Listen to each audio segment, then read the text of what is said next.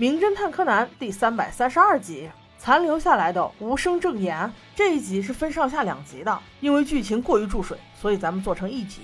当小五郎在家中看着电视，还沉浸在上一集破案的喜悦中时，小兰话务员接到了一通电话，引出了一个新案子。报案人是想找一位做游戏的软件工程师，这人莫名其妙的失踪了。小兰一看他爸那副夸夸其谈的德行，想都没想，直接就帮他接了这个案子。很快，报案人就出现在了现场，一下来了仨。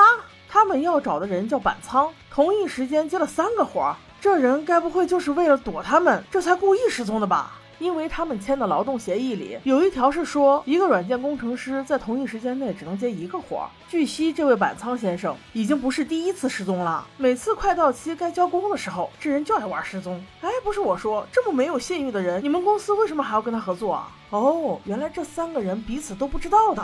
是因为前几天板仓给他们三个人同时发了一封邮件，说自己要去度假，晚一点才能交作业。这三个人，一个是设计象棋的，一个是设计围棋的，还有一个人是设计西洋棋的，还不止于此。很快，小兰也认出了这个板仓先生，他还是一个搞电影创作的，这才叫真正的身兼数职啊！后来因为眼睛高度近视，就跟盲人差不多了，所以才搞软件开发了。他现在几乎是在使用盲文啊！这真的是颠覆了我的认知啊！原来 IT 行业适合盲人呢。随后，小五郎问他们这人有没有可能被绑架了。其中一个人说，也不是没有可能，因为两年前他曾经被一个操着关西腔、留着两撇大胡子，而且还很高大的男人威胁过。本来在一边听得快要睡着的柯南，听了这句话，立刻精神了。这是，这不就是塔奇拉吗？所以他立刻凑了过来，详细问清楚事情的来龙去脉。可是这几个人也不知道，只是说板仓有可能现在躲在一家酒店里。那这回小五郎又灵光乍现了，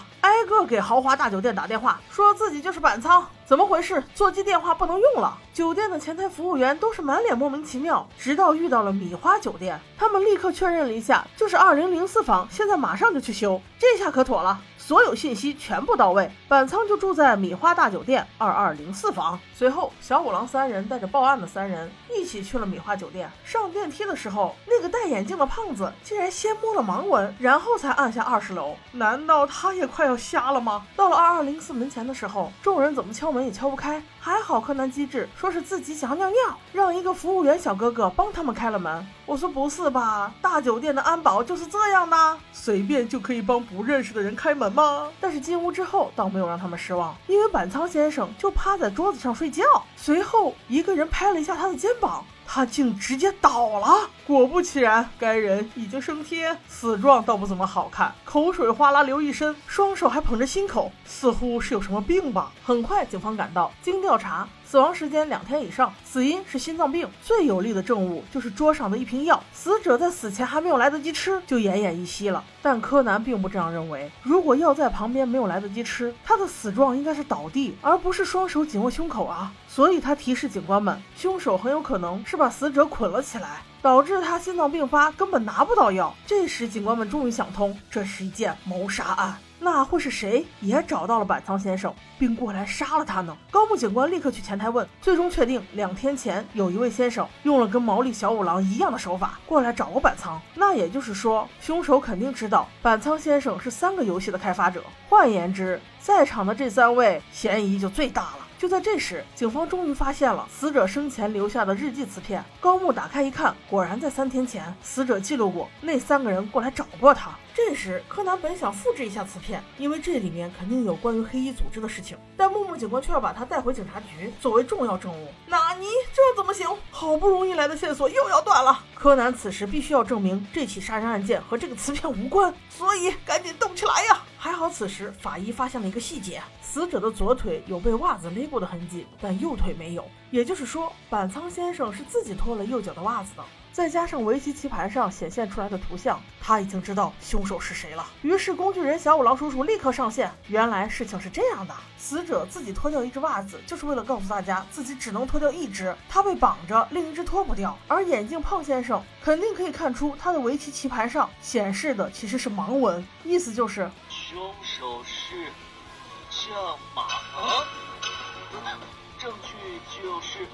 他的手表。相马就是那个做象棋的，而证据就是他的手表。也就是说，他的手表上应该会有死者的指纹。哎呦，我的妈呀！这是我看过三百多集中最直白的一集了。死者直接给警方说清楚了，谁是凶手，证据是啥，这还有什么可辩解的呢？直接抓！与此同时，相马先生也没有多辩解，他只说：“我等了二十年，就是为了做一个象棋游戏。可是两天前，他竟然告诉我还要等。”哼哼，我等不起了。他更等不起，我在他身上花了大把资金，反正也赚不回来了，早死晚死都是死，不如拉一个垫背的。唉，这还都是因为青春年少惹的祸啊！二十年前为什么要立下这样的合约呢？随后，警方把犯人带走，小兰带着柯南在回家的路上，难过的问柯南：“人一旦离开了，是会变的吧？如果，如果你是新一。”那该多好！听着，小新一是心里一阵一阵揪啊。他不能说，他还是怕给小兰带来生命危险啊。不过还好，他已经有了磁片，有了线索，事情应该不会远了吧？正在此时，二人面前横站着一个人。对，没错，就是赤井秀一，银色子弹。那他来干什么呢？他找柯南和小兰有什么事呢？我们下集再说。